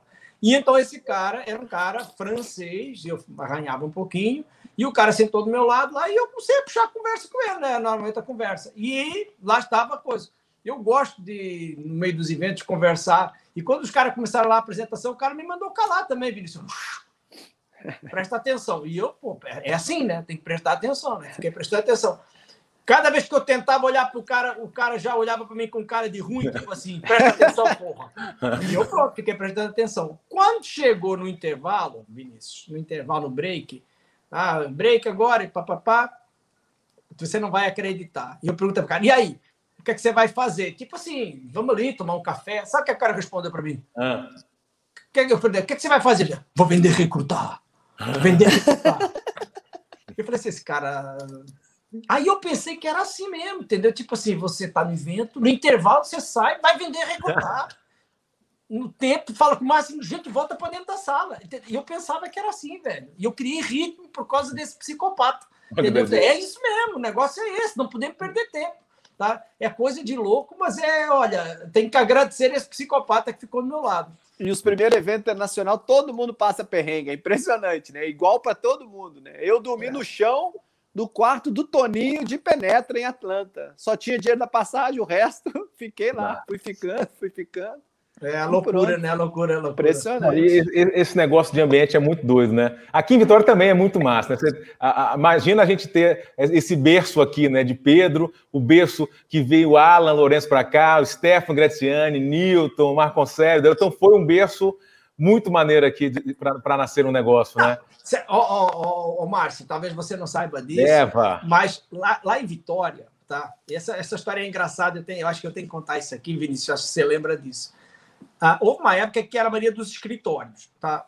E eu nunca fui muito de gostar de escritório, mas era a mania dos escritórios. E aí, não sei qual é que era, não sei qual era o país que tinha a mania dos escritórios. Lembra disso? Os, lati os latinos aqui, Venezuela. Os latinos, os latinos. E aí não deu outra. Vamos montar um escritório, alugamos uma casa aqui em Vitória, lá em Vitória, tá? Eu, o Nilton, o Marco Célio, o, o, Delor. o Delorto, Matusa. Era uma turma. Matusa, uma turma com piscina, com tudo, e era o nosso escritório. Você imagina, todo dia tinha festa, tá? Uma vez caiu, caiu na, na piscina, você lembra? O, o Mazoco, acho que foi. As, pool, as, pool, as pool party começaram nessa época. Ali então. nasceu a pool party. Os, percursores da, os percursores da pool party. Mas criava um ambiente que era uma coisa assim de loucos, era, era uma maravilha. É e, é e aí o Stefan aparecia, o Alan Lorenz aparecia. É muito, isso é muito doido, né? Falar essas pessoas hoje, né? Isso é muito doido, né? Uh... Mais doido de tudo, Vinícius, é imaginar que a primeira mini extravagância que a gente fez, tá? e essa aqui acho que pouca gente aqui sabe, foi em Santos, Tá? Quer dizer, a primeira série, né? A primeira série, porque a primeira mesmo foi aqui em Florianópolis. Mas a, a, primeira de todas que a gente fez grande foi em Santos e a segunda em Recife. Foram no duas... Centro de Convenções de no Santos. Centro de Convenções de é, Santos. É. Os convidados especiais foram Mendes. Alan Lorenz e Jim Rohn. Jim Rohn, exatamente. Hum. Olha que loucura, meu. Agora, eu vou falar um negócio aqui que eu acho que nunca, acho que ninguém sabe disso aqui, acho que, porque acho que não é porque seja segredo, mas acho que né, nunca veio a público. O Jim Rohn veio, por favor, o Jim Rohn veio com uma condição apenas que eu pudesse vender todos os livros dele e doar o dinheiro para uma instituição de caridade. Só para isso. Muito doido, né? Muito doido. E eu, eu não acreditei quando eu negociei com ele, entendeu? Tipo, porque não foi um negócio, foi assim, tipo, Jim, você vai, vou, mas com uma condição. Nós vamos arrumar aí uma porrada de livros em português. Vocês vão vender esses livros e vão doar esse dinheiro para caridade. Beleza? Beleza. Fechado. Pô, imagina. Você, que é que você quer que eu faça mais? Em cima disso, né, o que é que você quer mais? Você quer helicóptero, avião? O que é que você é. quer? Quer vir de jatinho? Que aí deve ter nascido a Fundação Mini Extravaganza, inclusive, né? Exatamente, ali é. nasceu. E aí o, o, o Jim Rohn, o cara veio, fez todo o coisa, junto com o Alan Lorenz. O Alan Lorenz, o sonho dele, que também já se foi, o sonho dele era interpretar Shakespeare. Não sei se vocês lembram disso. Então, nós fizemos o cenário todo de Shakespeare, botamos todo mundo vestido de Shakespeare, e ele foi lá e recitou Shakespeare, exatamente o Hamlet, né? to be or not to be, né? E exatamente. o pessoal deitado no chão. Você lembra disso aí? Lembro, lembro perfeitamente. Robertini Achique, demorou, passarinho, passarinho voou. voou. Vocês lembram disso? Que ele sempre falava, demorou, Passarinho. E olha como é que eu fui, a né? gaiola do pássaro na mão, tourinho, vestido de. todos vestidos de, de romanos. Vocês lembram uhum. disso? Tá, demais, né? Muito demais, bom. foi demais. E, e, e, outra sorte, Pedro, foi o tanto que você sempre foi apaixonado pelo Jim, né? O meu primeiro evento que eu fui do Jim, eu lembro até hoje minha anotação. Ele foi, falou, falou, falou. Na hora que ele foi embora, minhas anotações do treinamento dele. Pensa num velho chato. Não, lista... Esse era o meu nível de desenvolvimento pessoal. Ô, e aí o Pedro não parava de falar do Jim, que o Jim aquilo, o Jim aquilo. Aí eu comecei a querer, pô, por que, que o Pedro, né? O Pedro, meu, meu herói, se o meu herói Mas fala é. do Jim, eu tenho que saber por quê. A né? lista da Lídia, né? E aí eu comecei a me envolver de, de, de, de ler. Como é que. Olha a influência, que, que coisa louca, né? Porque naquela época havia três ou quatro distribuidores. O Henrique Menberg era um, você lembra? Velho chato, não aguenta esse velho chato. E havia mais uns dois ou três, né? Então havia uma corrente de gente que fala assim: não, não tô nem aí. Mas hoje eu acho que essas pessoas todas, né, quando olham para trás e pensam assim, Nossa. pô, o Jim foi. Imagina. É, o Jim foi, foi o cara. Não, oh, e... Conta uma história boa com o Jim. Você lembra disso? É a gente dentro do negócio, a gente, vou falando por mim, né? Eu não tinha a menor noção de quem que era o Jim fora da Herbalife, quem que era o cara no mundo. E hoje, quando você pega os maiores escritores do mundo, esses caras dedicam o um livro ao, ao, ao, Jim. É uma coisa de doido e a gente teve a chance de ter esse cara com a gente.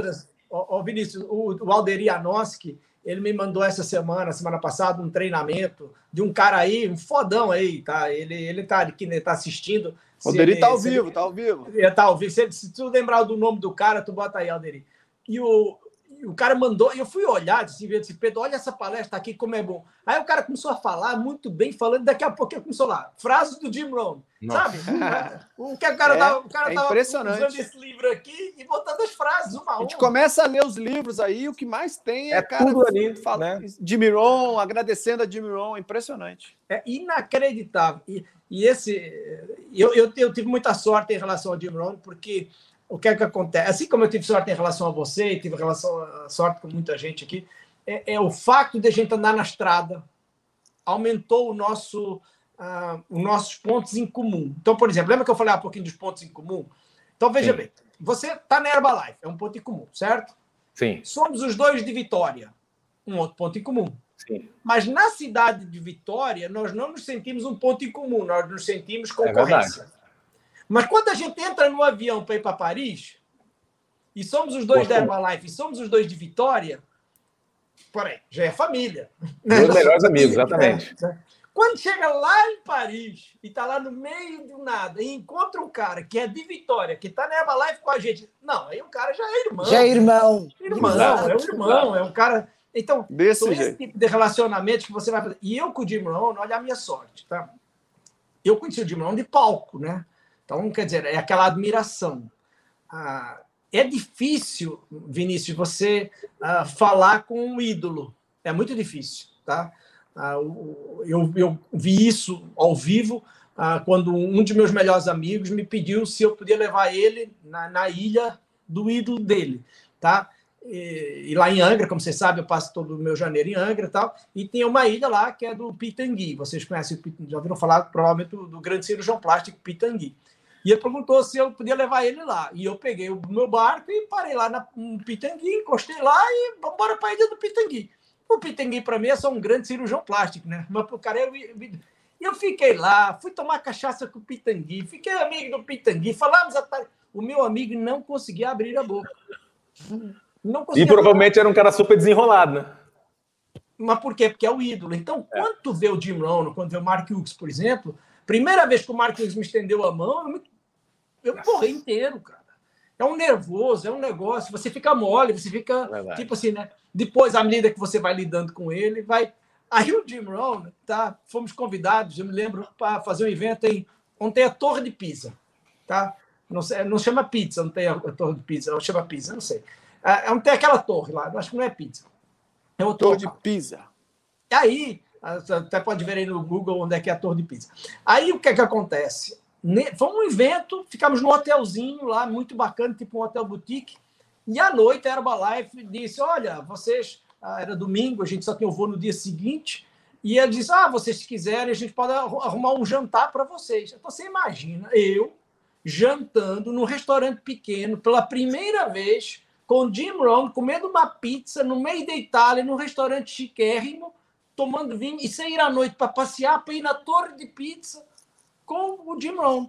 Então Nossa. foi um negócio assim que eh, você tem que ter sorte, né? Você tem que ter é sorte para estar no lugar só, certo. Só, só, uma observação, uma, uma, informação importante: a Torre de Pisa fica em Pisa, tá? Pisa. Pronto, é porque eu tinha a ideia que não era bem é, em Pisa, mas pronto, enfim. Ah, tanto lugar Agora imagina só você jantando com o Jim. Jantando os dois e ele falando para mim as coisas e tal. Então, como é que foi o meu jantar com o Jim Rohn? Eu vou dizer como é que foi. Ele assim com a mão, comendo e eu falando. Hum. Porque eu não conseguia parar de falar. Hum. Você entendeu? Eu, eu queria ouvir a minha voz, eu não conseguia parar de falar. E no final de tudo, cara, ele não falou nada, nada. Não disse nada. Porque ele, no final, eu, eu, eu, eu, eu posso contar uma história para vocês interessante. Tá? Depois disso, virei muito amigo do Jim Rohn. Depois eu entrei no, na Conselho de Administração da Herbalife. Eu ia todos, a cada três meses, para os Estados Unidos, até às vezes mais. Então, depois que ele ficou hospitalizado, porque tinha um problema no pulmão. Você tinha um apartamento lá em Los Angeles, né? Isso. Aí eu ia para lá, eu ia buscar ele de limusine, levava ele para comer no restaurante que ele gostava. Enfim, ele foi o meu terceiro avô. Tive dois avós fantásticos e foi o meu terceiro avô. Tá? Não posso falar que é meu pai, porque senão meu pai vai ficar ofendido, tá aqui na chamada, né? Eu comparar meu pai com o Jim Rohn, eu já vai ficar puta aqui, porque, né? O Jim Rohn era um velho ao pé do meu pai, né? Que é. inclusive é. meu pai vai fazer 60 anos, assim, deve, deve estar tá para fazer 60 anos esse ano. Zequinha, o cara que nunca sentiu dor. É verdade, é verdade. Nós agora sabemos por quê. Exato, descobrimos, descobrimos. Nós agora sabemos por quê. Tá? E, e aí o Jim Rohn uh, fui buscá-lo e tal. E aí eu estava em Los Angeles e estava o Marcelo Rapaport lá também. Que inclusive o Márcio sempre fala, a gente tem que trazer o Marcelo Rapaport para o podcast. E aí o Marcelo Rapaport estava numa situação muito ruim. A Argentina tinha quebrado, mais uma vez, né? E estava tudo ferrado. Aí o Marcelo tinha perdido toda a organização dele, ele era 30K e de repente o negócio dele estava completamente arrasado. A Herbalife não estava entregando produtos na Argentina. Você imagina, o Marcelo completamente louco, né? E aí eu disse, Marcelo, vem comigo que eu vou almoçar com o Jim Rohn no restaurante favorito dele e vamos. Pá. Vem comigo, levamos o Jim e aí o Marcelo começou falando com o Jim. Não, porque não, não. E o, Jim só comia. Eu, eu, eu, fiquei me lembrando, parecia a primeira vez que eu estava com ele no, no, restaurante, eu falando e ele comendo. Quando acabou a conversa e todo o lamento, todo o lamento do Marcelo Rapaport, tá? o Jim olhou para ele e falou assim: Mas sobrou alguém do seu grupo? e o Marcelo falou: sobrou, sobraram meia dúzia de pessoas. Beleza, então, olha, trabalha com eles e faz tudo de novo. Pronto, acabou a conversa. Falou, mas... Na saída, eu falei assim, Marcelo, se você eu falar isso para você, você ia me mandar a merda, não é verdade? Mas como é o Jim Rohn, você acha que ele está totalmente certo. É verdade. Aí ele voltou para a Argentina e fez tudo de novo. Então, às vezes, é, é a vantagem do ídolo. Ele pode é falar uma coisa totalmente absurda, mas você considera. Não, não, e não só isso. É, eu, eu lembro quando a gente tava, eu estava pensando em abrir um STS, né? Eu tava. Tinha uma semana que eu não dormia. Eu falei, será que eu abro o STS? Será que eu não abro? Ai, meu Deus do céu, o STS, não sei o que lá. Aí eu falei, vou perguntar pro Pedro, né? Vou perguntar pro Pedro, e o medo de ligar pro Pedro. Aí liguei pro Pedro, fala, meu irmão, e aí, como é que tá? Eu falei, Paulo, que? O que manda? Né? Não vou perder tempo de ligação. Aí liguei Pedro, aí, Pedro, tô pensando em abrir um STS, tem uma semana que eu tô pensando. Aí ele, que, que você acha de abrir? O que, que você acha? Ele, ele nunca responde, ele pergunta o que, que você acha, né? Aí eu, o que, que você acha?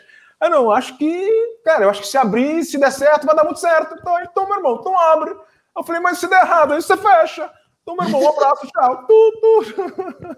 Essa, essa... E aí, eu, sai você...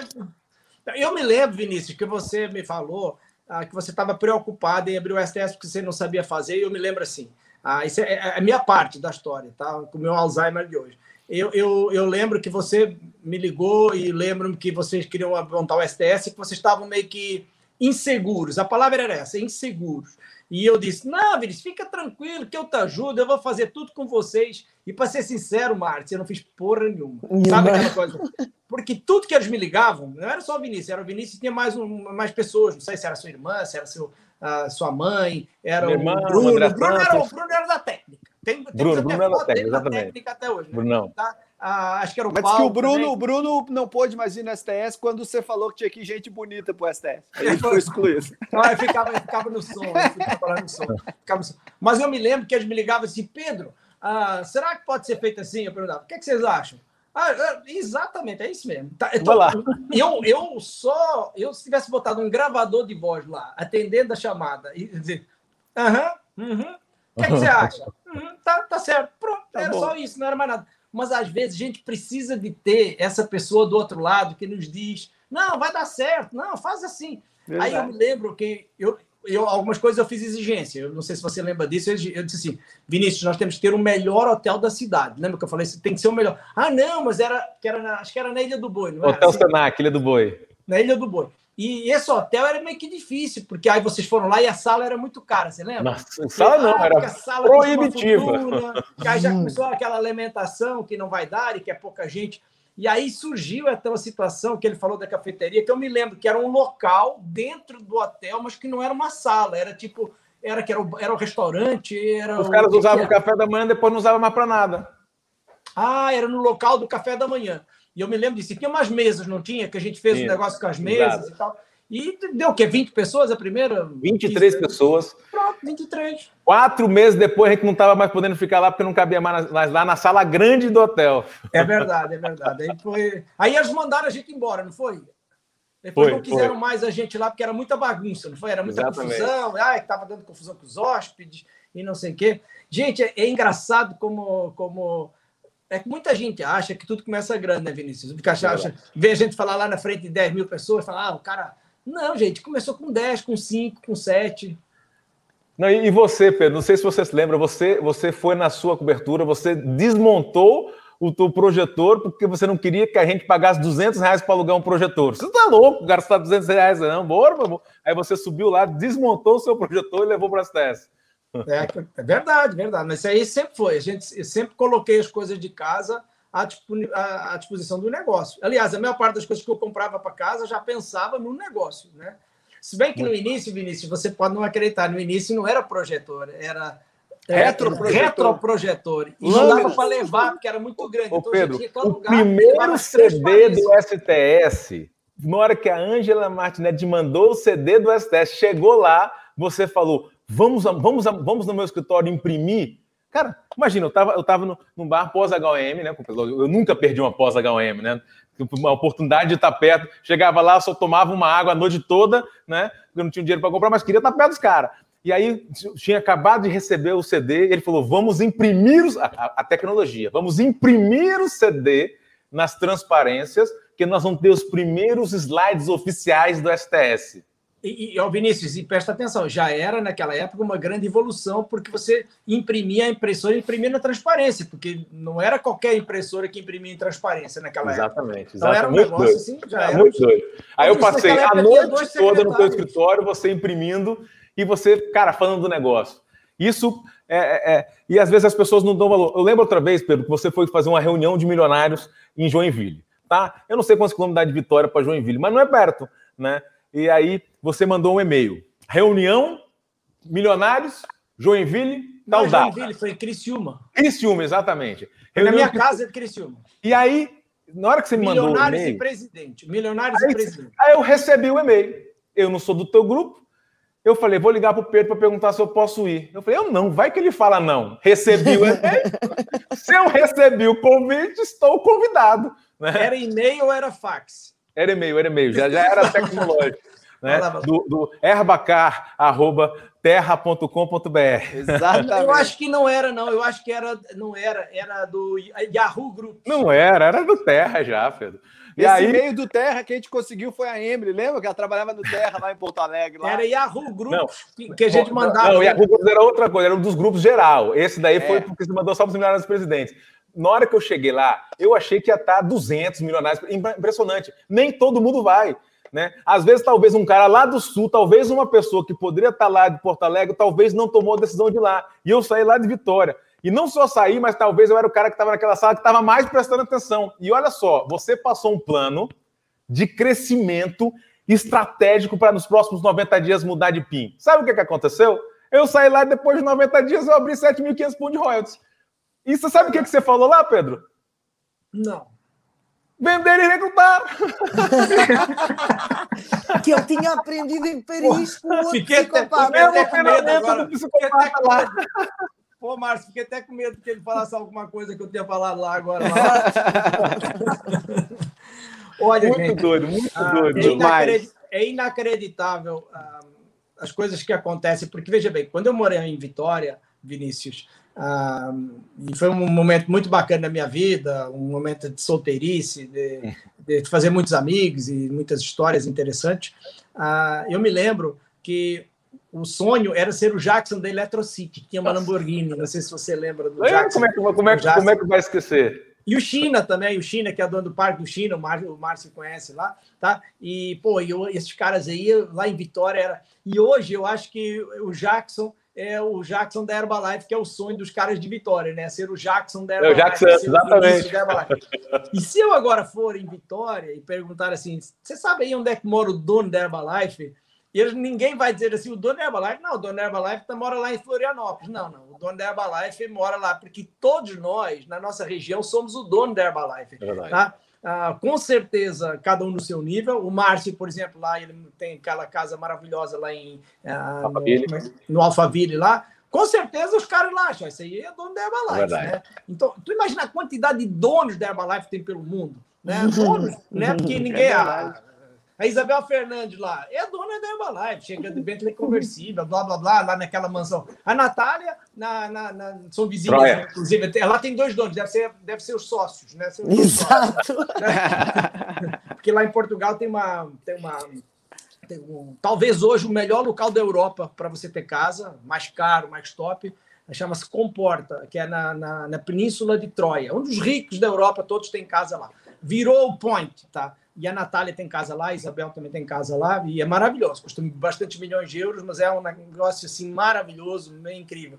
E você imagina que as pessoas devem imaginar, isso também são donos da Herbalife. É. Mas também, se você for lá em Leiria e parar na, na porta de casa do Mário Fernandes Ixi. e ver as Ferraris paradas na porta e aquela mansão imensa, você fala: não, não, o dono da Herbalife mora aqui, não é verdade? Mas se você tá para lá em a, em Espinho, ou, ou, lá na, perto de Lisboa, onde mora o Vitor Pereira, e vê o Aston Martin na porta, e vê não sei o que, aquela mansão imensa, você fala, ah, não, o dono da Herbalife é mora aqui, né?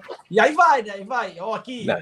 o cara vai lá no, no interior de São Paulo, vê a casa da Carlota lá, não, Nossa. Herbalife mora aqui, não é verdade? é verdade? Ou aqui em Florianópolis, o cara vai na minha garagem, vê os carros lá, vê. Ah, não, o dono da Herbalife mora aqui. Do Galpão. É essa coisa engraçada, né? O que tem de donos da Herbalife é Só que nas outras empresas tem um dono da Herbalife, tem um dono da empresa. Tem um cara que é o dono. Tem um cara que ganha dinheiro. Tem um cara. O resto é tudo meia boca, não é verdade? No entanto, aqui na Herbalife nós temos donos da Herbalife por tudo que é lugar. Tá? Exatamente. Corzalina está falando aqui, aqui há dois ou três donos. Lógico, tá? em Leiria, a, a Marina, a casa da Marina, uma mansão imensa, a Marina também é é dona da Herbalife, não é verdade? Então tem, tem vários. E vários, Pedro, você vários, contava vários. essa história aqui, né? Você contava a história, que, que naquela época você era o cara que ganhava, ah, não sei se pode falar quanto é que ganhava naquela altura, ah, mas você era o único cara que ganhava aquele tipo de dinheiro de 100, 100, 100 conto, né? Quando estava começando o negócio. Ah, e aí você falava que isso ia acontecer, porque já acontecia lá em Portugal, já tinha um monte de gente fora de controle em Portugal, você falava, vai acontecer no Brasil. E o mais engraçado, Pedro, eu não pensava, a minha pergunta não era se ia acontecer comigo, a minha pergunta era, será que vai acontecer no Brasil? Porque eu não acreditava que ia acontecer comigo no começo. E foi essa diferença que você, as pessoas que começam a conviver com você, você, você tira o melhor do cara, você faz o cara ir para cima, enfurecer Exatamente. e tudo mais. Né? E, é, e, aí depois eu comecei a achar que eu podia ser um desses caras. E, e, e quantas pessoas tem hoje no Brasil que tem esse estilo de vida, né? É, mas, mas Vinícius, para nós sermos uh, honestos em relação a isso, uh, uh, não, isso não vem de mim, tá? Não parte de mim. Eu tenho isso porque o Alan Lorenz era assim. Quem me fez ser assim foi o Alan. O Alan era o rei da promoção, tá? E o Alan era o cara que não, não só promovia as coisas, mas promovia os outros. Pessoas, exatamente. Isso é uma arte. Você tem que aprender a promover os outros. Assim como você tem que ter prazer no sucesso alheio. É verdade. É uma coisa que o brasileiro tem muita dificuldade, já vou te falar. É uma coisa que o brasileiro tem dificuldade, tá? Ele é, é difícil. Uh, pela nossa, pela nossa, como é que eu dizer, pela nossa estrutura, tá? A gente, a gente ainda tem um pouquinho de, de, a gente poderia ser mais, como é que dizer, mais feliz com o sucesso alheio. E se você quer ter sucesso, você tem que primeiro ser feliz com o sucesso alheio. Então, quando alguém na Herbalife está crescendo, uh, às vezes tem aquela tipo de atitude de ah, o que é que ele está fazendo de errado, em vez de o que é que ele está fazendo de certo. Tá? E, isso tem um pouquinho a ver com o viés de confirmação para confirmar por la qual a gente não tem sucesso. Então, às vezes, Exato. quando a gente não tem sucesso, a gente começa a procurar nos outros o insucesso. Quando a gente tem sucesso, a gente também uh, consegue ver nos outros o sucesso, que é uma coisa muito bacana. E o Alan Lorenz, ele uh, falava comigo assim, coisas que eu não acreditava em mim. Mas, tipo assim, como ele falava essas coisas para mim, entendeu? Eu falava para os outros, porque se eu conseguisse, entende, Vinícius? É, é, difícil as pessoas entenderem o que eu vou, vou te falar agora. É assim, eu vi em você talvez aquilo que você não via em você. Mas eu também viram em mim coisa que eu não via em mim, tá? E, eu não me considero nada do que as pessoas falam, e você com certeza também não se considera nada daquilo que as pessoas falam, tá? A gente sabe o que a gente é, a gente sabe as nossas limitações, sabe os nossos problemas, sabe as nossas os nossos segredos, né, entre aspas. Todos nós temos os nossos segredos próprios de dificuldades e de coisas que a gente tem, tá? Mas o, o Alan Lourenço fazia a gente se sentir um, um rei. Gigante, Mas já. vem outra coisa. Vinha do Mark Hughes. Isso vinha do Mark Hughes. O Alan era o rei da promoção, mas o Mark Hughes, ele olhava dentro dos teus olhos, cara, e ele falava para ti assim: velho, tu vai ser presidente. Não havia chairman na época, era ser presidente, tá? E ele te tratava, tá? Não importa se você era supervisor, se você era novo, né? Ele olhava para ti e ele te tratava assim como você é o futuro presidente. Eu acredito em você, tá? Ah, é interessante. Eu ah, Ontem à noite, teve, eu tenho uma pessoa que eu estava conversando com ela, tá? Sobre uma entrada num grupo, a pessoa tinha que se qualificar para estar num grupo, papapá, e no final uh, eu disse para essa pessoa assim: exatamente isso, eu acredito em você e eu acredito, eu sei que vai dar certo com você. E eu não falei isso porque eu fiz isso para agradar a pessoa. E eu realmente acredito que qualquer um que se dedique, como você se dedicou, como eu me dediquei, como o Márcio se dedicou, como a Lena se dedicou, e outras pessoas, vai dar certo. É uma Com questão certeza. de tempo. É, e, e, é isso que às vezes as pessoas não acreditam nisso. Que as pessoas e respeitar têm... o tempo de cada pessoa também, né, Pedro? É, é, Para mim, o tempo é você que decide quando é que você Exatamente. quer fazer. Mas você tem que fazer. Agora, você tem que se desenvolver. Você não pode ficar parado no tempo. Tá? Com certeza. Ah, Com certeza. Você não pode achar que só porque eu estou na Herbalife vai acontecer. Não. Não. O, o, o fato de você estar na Herbalife não significa rigorosamente nada. Tá? Porque você está na Herbalife e se você não estiver fazendo, nada vai acontecer. Então, quando a gente olha, por exemplo, nesse momento, nós estamos com um grande momento dentro do nosso grupo. Tá? Um monte de gente qualificando para um monte de coisa. Tá? Ah, esse pessoal está trabalhando 20 horas por dia, Vinícius. Como eu e você trabalhávamos. Só existia Herbalife na nossa vida. Você não tinha quatro filhos, você tinha uma mulher grávida, tá? Né? No início você tinha uma mulher grávida, depois você teve o primeiro filho e tudo era 24 horas Herbalife. Você Verdade. botava no ônibus a sua mulher com grávida e vamos embora, íamos para tudo que é lugar e tudo era Herbalife. Então, se a pessoa quer ter sucesso, ela tem que tornar a Herbalife a vida dela. Não Exato. parte da vida dela, não pouco da vida dela. É a Pelo menos dela. por um período, um período da vida dele, a Herbalife tem que ser a coisa mais importante. Né? Ah, eu escutei essa palavra, se não me engano, de Edgar um Eu não acredito que seja um período. Ele tem que ser a coisa mais importante até dar certo. É. Entendeu? Porque assim, não pode ser, ah, não está dando certo, então não virá a coisa mais importante. Não, tem que ser a coisa mais importante até dar certo. Depois que já deu certo, aí ela pode não virar a coisa tão importante, porque assim, ah, qual é a coisa mais importante da minha vida? Eu ainda considero a Herbalife porque talvez eu seja um meio cara de pau, meio aquele que vocês falam seja um cara extremamente doce, simpático, tá? Meigo, na minha casa, meigo, meigo, um cara meigo, meigo. então na minha casa todo mundo sabe que a coisa mais importante da nossa vida aqui em casa é a Herbalife. Ah, mas os teus filhos é importante? São muito importantes. A minha mulher é muito importante. A minha família é muito importante. Mas para que a minha família esteja bem, a Herbalife tem que estar bem. Entendeu? É, a Herbalife é fundamental para que as coisas estejam bem. Porque se a Herbalife não estiver bem, provavelmente Vai tudo mal. a família também não está bem. Entendeu? É tudo mal. Então, é, é, é, importante deixar isso claro, que às vezes as pessoas. Ah, eu, eu, eu tenho amigos meus e conhecidos meus que não, a coisa mais importante é outra. Então, ok, é outra coisa que vira mais importante. Então, mas você queria ser presidente? Não, porque a coisa mais importante não é isso. É, o mais importante é o meu futebol de sábado. Então, se o teu futebol de sábado é a coisa mais importante, então é isso que vai ser a coisa mais importante da tua Exatamente. vida. É igual o peso, tá? Se você transforma o peso a coisa mais importante da tua vida, entendeu? De repente você vai baixar o peso, porque aquilo é a coisa mais importante da tua vida. As coisas têm importância que a gente dá para elas, né? Exatamente. Até porque o foco é que diz o que é, é a coisa mais importante. Então, no meu ponto de vista, a, a gente tem que se focar muito até dar certo. Depois que deu certo, é difícil também de se desfocar, né? Concorda? É verdade. Porque vira o hábito, né? Você é o hábito, vira o hábito da pessoa. É, pode ser um pouquinho mais ativo, um pouquinho menos ativo. Tá? Por exemplo, eu nessa fase da minha vida, e sei que você também, estamos na fase de maior atividade de sempre de Sim. produção pessoal. Tá? Talvez no Brasil eu e você sejam os caras que mais estão tá produzindo pessoalmente. Por quê? Porque é hora de produzir, entendeu? Porque a gente sente que é hora de produzir. É, já que você está em casa, já que você não pode sair, já que você vai fazer o quê? Entendeu? Produzir. Né? Por quê? Porque ano que vem tá? Quando tudo melhorar, etc. Né? Claro que já está começando a melhorar Quem agora. tiver mais barquinho na lagoa.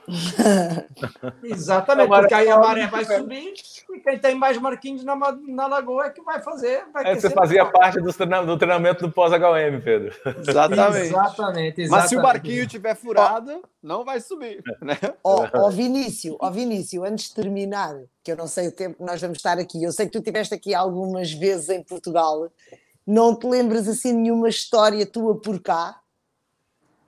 Ah, Portugal é maravilhoso, né? Ah, tem, tem é, tive o, privilégio, né, de poder viajar para Portugal com o Pedro Cardoso. Logo quando a gente virou ah, presidente, o Pedro convidou a gente para ir em Portugal. Fui à cidade do Porto, maravilhosa cidade do Porto, e, e a gente pôde fazer aquilo que Pedro Cardoso sempre contava aqui, que é a história, Leiria, Maria Grande, aquelas coisas que a gente só escutava na, na, na história que ele contava ele me levou nos lugares que ele contava. Então foi uma coisa maravilhosa. E a gente no Brasil, a gente tem uma ligação muito forte com Portugal, né? Porque uhum. os portugueses, eles sempre foram nossa inspiração. Mário Fernandes, a Isabel, Dona Elizabeth, essa, essa galera, Vitor Pereira, essa galera sempre foi nossa inspiração. Era, era quem a gente sempre tentou né, trabalhar para ser igual, para ter a mesma atitude, o mesmo foco, o Vitor Extravaganza Pereira. Então, a, então, a gente poder depois ir a Portugal né? Ah, e poder compartilhar um pouquinho da nossa história, para mim foi é um marco na minha vida até hoje. A primeira vez tive, tive a oportunidade de ir várias vezes, né? E cada vez é, é, é, é inacreditável, é maravilhoso. sou muito grato aí aos portugueses, por sinal. Eu, eu, eu gostei muito da pergunta da Lena, mas eu prefiro não pensar nisso. É, tem coisa que eu não quero pensar agora em Portugal.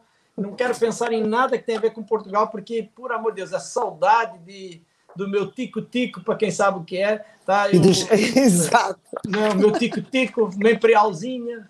Os brasileiros não sabem o que é uma imperial. Imperial é o chope de Portugal. Isso. Cara, dá e comer uma francesinha no Porto, tá? Percebes, percebes. Né? Ah, francesinha? percebes, tá? É uma coisa. Então, francesinha. E os caracóis. Demais, hein? Os caracóis. Tá? Demais, demais da conta. O Márcio não sabe que é, nunca comeste uma francesinha. o que é uma francesinha. O Márcio nunca comeu uma francesinha. Não, mas não é A Emily não Márcio, deixa. Não é? A Emily não deixa comer uma francesinha. A Emily não, nunca deixou comer uma francesinha, Márcio? Não, não. Ah, então quando você for comigo para Portugal, ela deixa. Fica tranquila, eu vou, vou, vou, vou, Ela, vai, ela já vai responder aqui na coisa. Uma francesinha é um sanduíche, tipo, não tem o Bauru de São Paulo, Sim. famoso? Lá no uhum. Porto tem um sanduíche que se chama francesinha. Ah. É um ah. sanduíche muito especial, tá? E também, claro, como meu primo está falando aqui, um franguinho na varosa, que também é uma coisa importante. Então, parem com isso, que já está todo mundo aqui me mandando as comidas que eu gosto de fazer. Esquece, para com isso.